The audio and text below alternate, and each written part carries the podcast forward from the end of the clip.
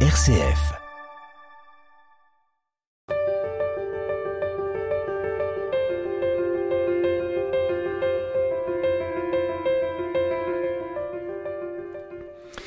Elle partage la plupart de son temps entre la culture des vignes, entre autres, et la culture des cœurs ou des âmes. Animatrice laïque en pastorale paroissiale en Ardèche, Magali Naudin, vous êtes notre invitée sur RCF. Bonjour. Bonjour. Merci d'être venu jusqu'à nous, d'avoir traversé le Rhône, puisqu'on enregistre cette émission du côté de Rome pour nous parler de votre parcours, votre histoire, qui peut-être va aussi parler à des, personnes qui vont écouter cette émission.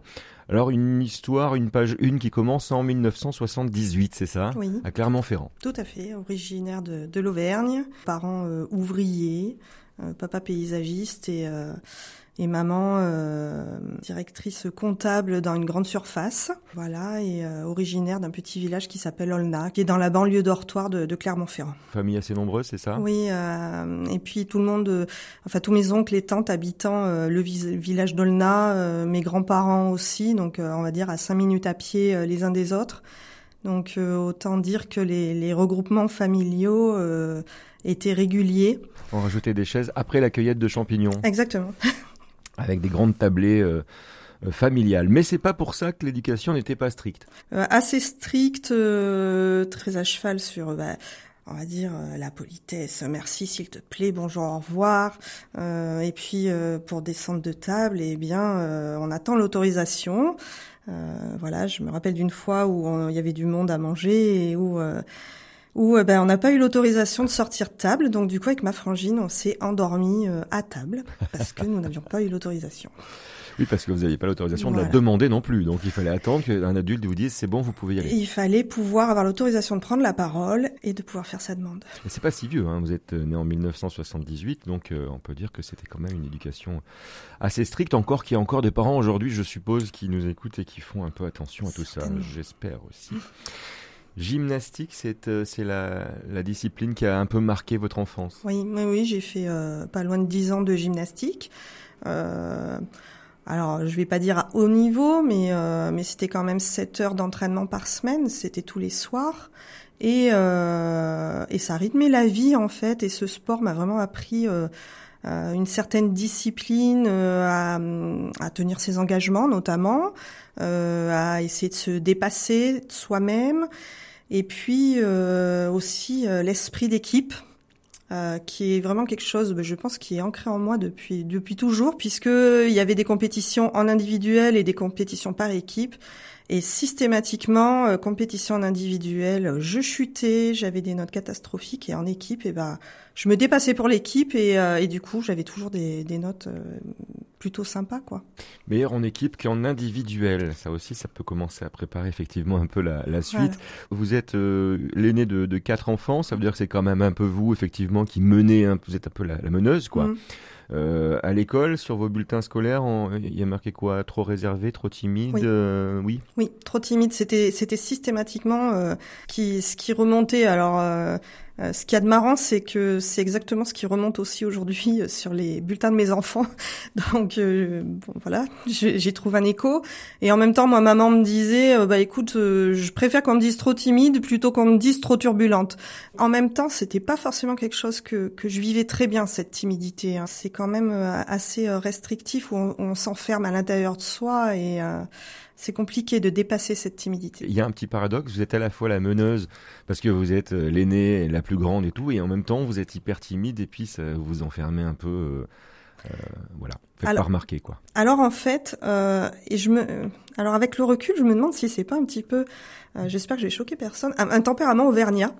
Quand on connaît, qu'on est en terrain euh, connu, on se livre et en amitié, on est vraiment très fidèle mais c'est plus euh, dans le dans le milieu justement où on découvre et inconnu où euh, on peut paraître euh, comme des personnes un petit peu froides, un petit peu hautaines, alors qu'en fait c'est purement et simplement de la timidité et, de la réserve. Du côté de l'éducation chrétienne, catholique, pour vous, ça commence bien assez classiquement, on va dire. Vous êtes dans une famille alors, je suis dans une famille catholique et puis on était encore dans un contexte euh, d'éducation catholique.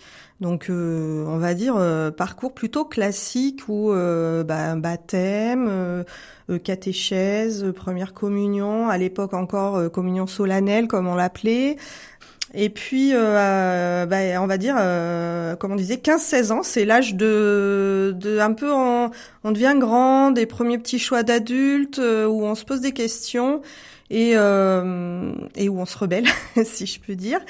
Et moi là, bah, à cet âge-là, euh, je me dis non, c'est pas pour moi, je crois pas.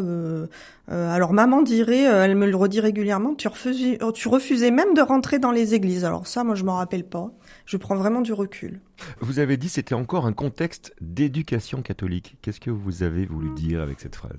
Ah, J'ai voulu dire qu'aujourd'hui, euh, on n'est plus malheureusement dans un monde chrétien où euh, les parents éduquent leurs enfants dans la foi chrétienne, puisqu'ils ne l'ont pas eu eux-mêmes. Alors, le 9 août 1997, vous êtes en Ardèche à Chalancon, à la soupe du lard, et là, il se passe quelque chose qui va marquer toute votre vie. Exactement. Euh, et ça, ça s'invente pas, hein euh, parce que Auvergnate, qu'est-ce qu'elle vient faire en Ardèche? Euh, bah, Tout simplement, voilà, j'avais de, de, la famille sur Saint-Péret, des cousines au second degré que maman voulait voir, et donc on se rend à Saint-Péret. Et puis, euh, et ben la cousine dit, il y a la soupe au lard à Chalancon, on a des collègues, donc allons-y. Et à l'occasion de, de la soupe au lard de Chalancon, je rencontre bah, celui qui va devenir mon mari, euh, Benoît, qui va me ramener euh, à la foi aussi et, euh, et qui va apporter beaucoup d'amour dans ma vie. Alors on va en reparler un tout petit peu puisqu'à partir de là vous allez vous n'allez plus vous quitter.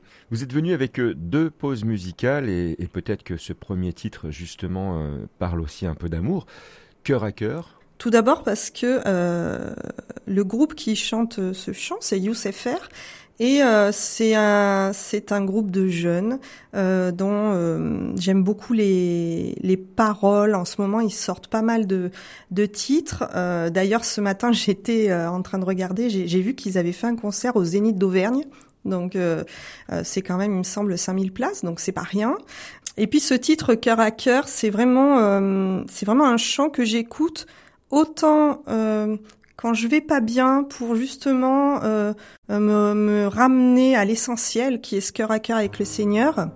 Et je l'écoute aussi quand je vais bien pour lui rendre grâce en fait de toutes les belles choses qui arrivent dans ma vie. Donc une chanson qui vous accompagne dans pratiquement toutes les situations. Exactement. On écoute, on se retrouve juste après. C'est ton cœur que je recherche. Dès que le soleil se lève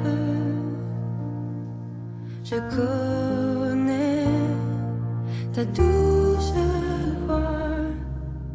Mon cœur ne brûle que pour toi. C'est toi seul que je désire. Même quand mes pensées chavirent, je connais ta douce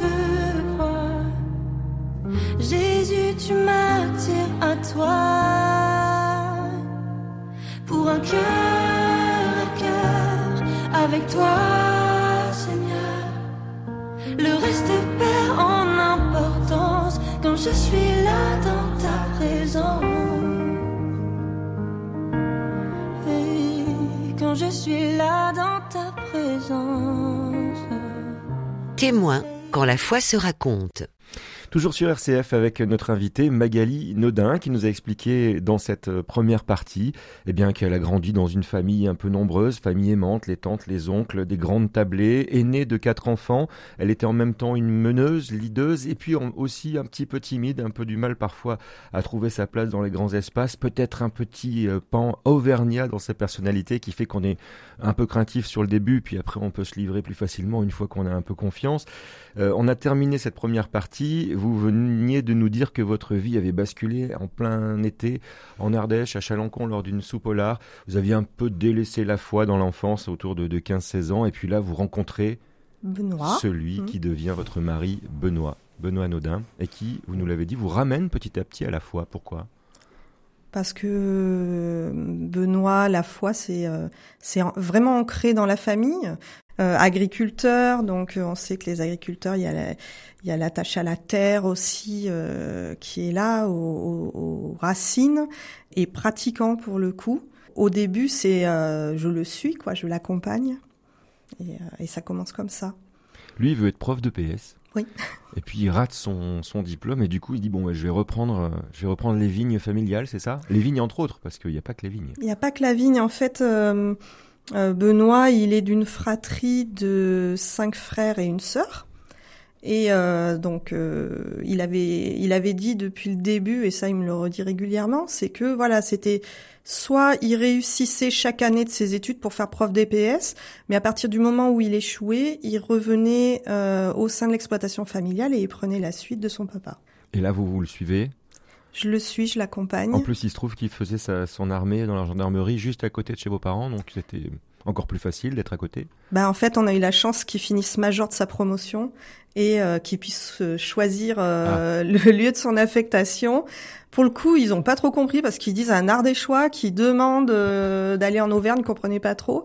Et, et effectivement, euh, à, à 10 minutes à vélo euh, de chez mes parents, donc donc comme il disait, à la gendarmerie, il mangeait au restaurant tous les jours. Et quand il était pas au resto, il était chez belle maman. Donc ça lui a bien profité l'armée. il est il est pas ressorti amaigri, c'est ça Exactement, exactement. Vous vous mariez en 2001 premier enfant qui s'appelle Carole avec un K qui est né en 2003. 2003 aussi pour les cultures, ça a dû être euh, un peu un peu sévère. C'est une année très particulière pour les cultures et pour les personnes d'ailleurs. Alors 2003 canicule effectivement.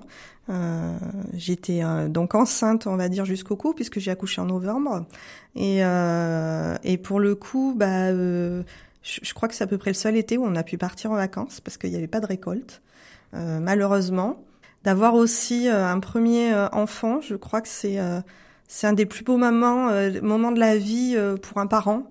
voilà où vraiment se concrétise voilà ce petit être qui, qui, vient de deux personnes qui s'aiment, c'est, magnifique. Voilà.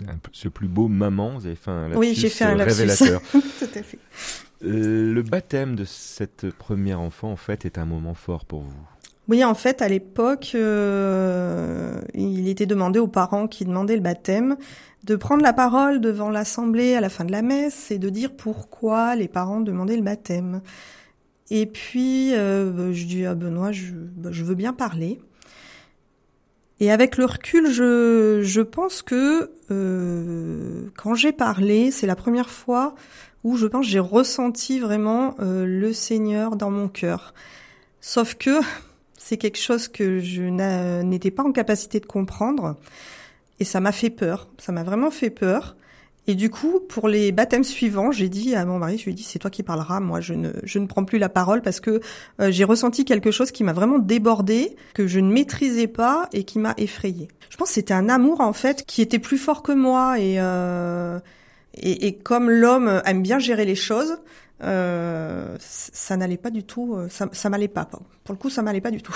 Et puis vous, vous continuez les années suivantes, vous développez l'exploitation, c'est-à-dire que vous avez agrandi des choses, vous avez rajouté des choses? Benoît, lui, son truc, c'était vraiment de dire, euh, moi, si je prends la suite, euh, je veux vendre au maximum au détail. des fruits mûrs à point, euh, vraiment faire primer la qualité sur la quantité. On a renouvelé pas mal de choses et en même temps on a construit bah, un grand point de vente euh, qui tourne plutôt bien maintenant. Et puis on a développé parce qu'on se voyait pas en fait euh, garder cet outil-là pour nous tout seuls. Donc Benoît il est beaucoup pour la mutualisation, l'associatif. Tiens tiens. voilà. Ça rappelle quelqu'un. Hein, voilà. et, et, du coup il, on s'est on, on a contacté des collègues en fait agriculteurs euh, éleveurs, euh, en disant, euh, au début, l'objectif c'était vraiment, on rêvait de faire un marché paysan. Et puis, et puis les collègues, eh ben pas le temps. Donc ce qu'on leur a proposé, c'est en fait, voilà, vous faites de la qualité comme nous. c'est vraiment des, des, personnes qui ont la même vision que nous. Et on leur a dit, bah, si vous voulez, vous déposez vos produits et on les met en vente chez nous. Alors je reviens un tout petit peu en arrière, puisque c'est en 2005 qu'arrivent des jumeaux jumeaux. Surprise. Neuf mois après la naissance de Carole, en fait, je suis enceinte. Euh, donc là, euh, bah, déjà première surprise.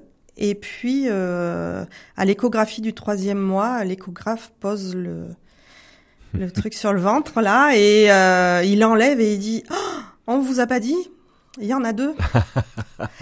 On entend les cœurs en stéréo. et là, euh, moi, je fonds en larmes. Et Benoît explose de rire. Et après, bah pour le coup, en en parlant aujourd'hui, mon beau-père m'a dit, euh, quand on leur a annoncé quelque chose de très beau, euh, c'est un don du Seigneur, euh, prends-le comme ça. Et effectivement, c'était un sacré don. Donc vous en avez trois finalement qui sont assez proches. Oui.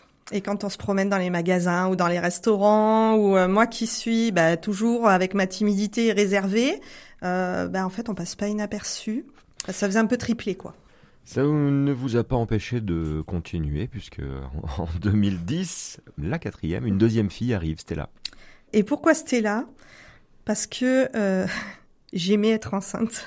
Donc du coup, avec les jumeaux, j'avais l'impression qu'on m'avait volé une grossesse en fait. Ah, c'est marrant ça, d'accord. Stella, c'est notre étoile. C'est notre étoile. C'est vraiment euh, voilà. Vous aimez être enceinte, c'est intéressant aussi ça comme euh, comme état, comme information, parce qu'il y a peut-être des femmes là qui nous écoutent et, et que ça rassure, ou d'autres qui se disent ben non moi ça me fait pas ça. Vous vous aimez cet état oui, alors ça n'enlève pas tout ce qui va avec, hein, les, les, nausées matinales, enfin tout ce genre de choses qui sont là, hein, mais sentir cette vie qui grandit en soi, euh, c'est quelque chose d'extraordinaire. Et, euh, et euh, moi, je sais que j'étais euphorique, quoi. C'est voilà.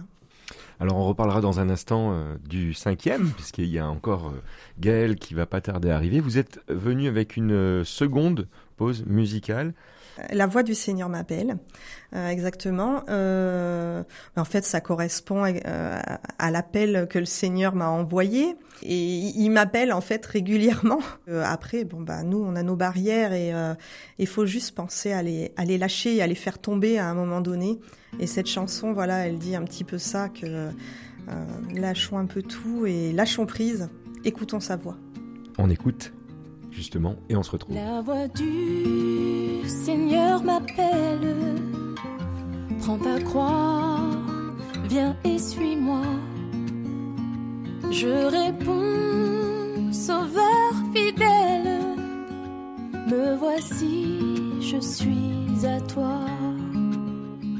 Jusqu'au bout, je veux te suivre dans les bons les mauvais jours. À toi pour mourir et vivre. À toi Jésus pour toujours.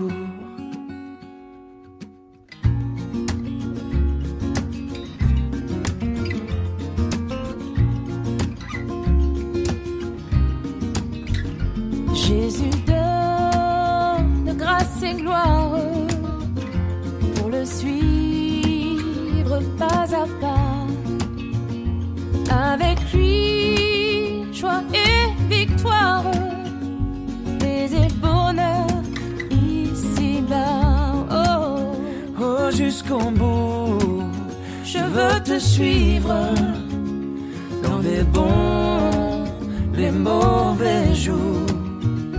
À toi pour mourir et vivre, à toi j'ai foi se raconte. Toujours sur RCF en compagnie de Magali Nodin, notre invitée dans cette émission aujourd'hui qui nous raconte euh, son parcours, la façon dont elle a à un moment donné euh, été un peu en rupture, en retrait avec la foi et puis elle l'a retrouvée grâce à une rencontre avec euh, avec son mari. Dans cette troisième partie, on va commencer peut-être avec quelque chose d'un peu plus triste puisque un autre événement vient bouleverser un peu toute la vie familiale l'existence. Et en 2012, vous perdez votre beau-père, cette personne qui vous a dit euh, il faut accueillir ces jumeaux comme un, don du Seigneur, donc euh, disparaît. Brutalement parce que euh, rupture d'anévrisme, donc il en fait deux, coups sur coup, donc la deuxième l'emporte et dure aussi parce que on, on célèbre le mariage de son dernier fils la même semaine que ses funérailles. Donc en fait, le, 1er mai 2012, il décède, le 3 mai 2012, euh, les funérailles, et le, et le 5 mai 2012, euh, mariage de son dernier fils. Donc euh, c'est vraiment une épreuve. C'était vraiment lui qui m'avait mis le pied à l'étrier. Et, c'est vraiment un déchirement qu'on partage avec Benoît. On le porte vraiment dans la prière. Et ce genre d'événement, alors je me dis où ça rapproche, où ça sépare. Mais pour le coup, ça nous a vraiment soudés avec le Seigneur, qui nous a vraiment portés. En, même temps, euh, je sais pas, c'est euh, on, on, est bien entouré et c'est très important. Euh, et, euh, et on se relève. Il faut le temps, mais on se relève. En vous écoutant, je me dis que vous aviez un papa paysagiste, une maman qui était un peu dans les comptes et dans la comptabilité. Finalement, vous arrivez dans une exploitation un peu agricole, euh, et puis votre beau-père vous transmet mmh. aussi cette comptabilité. Alors c'est vrai que je l'avais jamais vu comme ça, pour le coup. Il y a un petit quelque chose, on dirait. Alors il y a un petit quelque chose, si, si ce n'est quand même euh, là le, le volet agricole. Euh, je savais pas du tout où je mettais les pieds. Hein. Euh, quand je suis arrivée, euh, j'ai rencontré Benoît, on m'aurait dit euh, ça va être quasiment du 24 heures sur 24. Euh, euh, ça va être. Enfin, en fait, il n'y a pas de, de, bon moment pour faire une pause. La nature, bah voilà, y a, on contrôle pas. Enfin, je sais pas si j'y serais allée en sautillant, quoi. Hein, C'est beaucoup plus complexe qu'on imagine. Exactement, exactement. Et, et, et chronophage. Et malgré ça, vous prenez quand même du temps pour la foi, pour la prière, pour l'éducation euh, chrétienne des enfants C'était pour moi euh, le moyen de leur offrir un, un, un, socle, un bon socle pour commencer dans la vie. Alors, dans les événements marquants euh, dont on n'a pas encore parlé, la rencontre avec le, le, groupe Glorious est un, un temps fort en 2014. On est à peu près 1000 personnes dans l'église. 1000 personnes dans l'église, il ne doit pas rester beaucoup de place. Non, parce qu'on avait sorti les bancs et donc euh, oui. debout hein, euh, dans l'église. Et euh, moi, c'était mon premier concert de louange, hein, donc euh, voilà, je, je, découvrais un peu. Et au moment du temps de d'enseignement de, de, Benjamin Pouzin, donc assis, quand on est mis à prier ensemble, euh, je peux pas dire. Est-ce que est-ce que c'est à ce moment-là que j'ai vraiment, mais je pense que j'ai lâché prise, que j'ai posé tout mon fardeau parce que j'avais des comme tout le monde hein, fardeau. J'avais mis des barrières j'ai tout posé euh, euh, au pied du Seigneur. Et, et à ce moment-là euh, bah, j'ai reçu une grâce un amour infini en moi euh, qui me débordait mais pour le coup là qui m'a pas fait peur euh, je riais, je pleurais, euh, manifestation de l'Esprit Saint, hein, on va dire, et euh, l'envie de de pas garder cet amour pour moi en fait, de le redonner autour de moi. Euh, c'est quelque chose aussi euh, dans les semaines qui ont suivi où je croisais des gens qui me connaissaient, hein, qui me disaient mais qu'est-ce qui t'arrive? Tu rayonnes, tu donc et c'était vraiment ce terme-là qu'ils employaient donc voilà. Et, et, moi ça a mis le bazar hein, dans ma vie. Hein. J'avais plus aucun doute quant au fait que le Seigneur était bien là, euh, présent. Et faut, depuis, c'est vraiment une présence. Faut dire que c'était pas la première fois qu'il frappait. Voilà. Et parce que vous avez dit tout à l'heure qu'au baptême de, de Carole, euh, lorsque vous avez pris mmh. la parole pour dire pourquoi vous faisiez baptiser votre enfant, eh bien, vous avez senti quelque chose, mais ça vous a fait un peu peur. Euh, il y en a eu d'autres après, notamment votre beau-père qui oui. vous dit bah, accueillez vos, vos, jumeaux comme un cadeau parce que euh, c'est un cadeau. Exactement. Et puis, euh, puis voilà, là. Euh, là. là, on dit des fois, il y en a certains qui peuvent dire, il y a un avant et un après. Ben moi, mon avant et un après, c'est ce concert-là. En même temps, en me disant, mais bon sang, t'attends euh, euh, 37 ans pour connaître cette joie et cet amour, mais qu'est-ce que t'as perdu ton temps avant euh, Et en même temps, mais qu'est-ce que je vais faire de tout cet amour que j'ai reçu euh, il m'appelle, mais qu'est-ce qu'il attend de moi? Un peu perdu. Un jour, je me suis rendue, bah, pour une soirée de louange aussi, à ce qu'on appelle la prière des frères. Et je suis tombée sur un couple que je remercierai jamais assez parce que là, je leur ai posé un petit peu tous mes questionnements et ils m'ont dit, mais tu sais, là où le Seigneur passe, il met le bazar, mais c'est un bon bazar. C'est un bazar en fait qui remet de l'ordre. Et en fait, et c'était ça. Ce, ce, concert qui vous met un peu le bazar, vous rayonnez ensuite, tout le monde vous le dit. Et puis en 2015, voilà le dernier qui arrive, le petit Gaël. Le petit Gaël, euh, qui était pas du tout prévu. On accueille, même si euh, 30, rechanger de voiture. Je sais plus, voilà, euh, 37, 38 ans, donc on on vit pas la grossesse comme à comme à 25. Euh, et puis il y a les quatre les quatre euh, oui. précédents à gérer, l'exploitation, enfin voilà, mais euh, mais euh, un cadeau. Là pour le coup aussi, un cadeau du ciel. qui lui grandit alors pour le coup dans la pop rock louange. Exactement. il y a une petite anecdote que, que vous m'avez racontée. Il enlève ses chaussures quand il rentre dans l'église. Oui. Alors j'en ai plein d'anecdotes hein, avec Gaël parce que Gaël, il a vraiment grandi euh, euh, dans l'église et euh, quand il rentre à l'église, il est comme à la maison. Et depuis tout petit, en fait, et eh ben, quand il arrive, il quitte ses chaussures et il se met en chaussettes parce qu'à la maison, on n'a pas de pantoufles et comme à la maison. Et, et, je le dis souvent euh, quand j'ai des parents de la prépa baptême ou quoi. Je leur dis, moi, je rêverais de voir plus d'enfants qui arrivent dans la maison du Seigneur et qui quittent leurs chaussures et qui soient en chaussettes parce que c'est qu'ils se sentiraient euh, comme chez eux.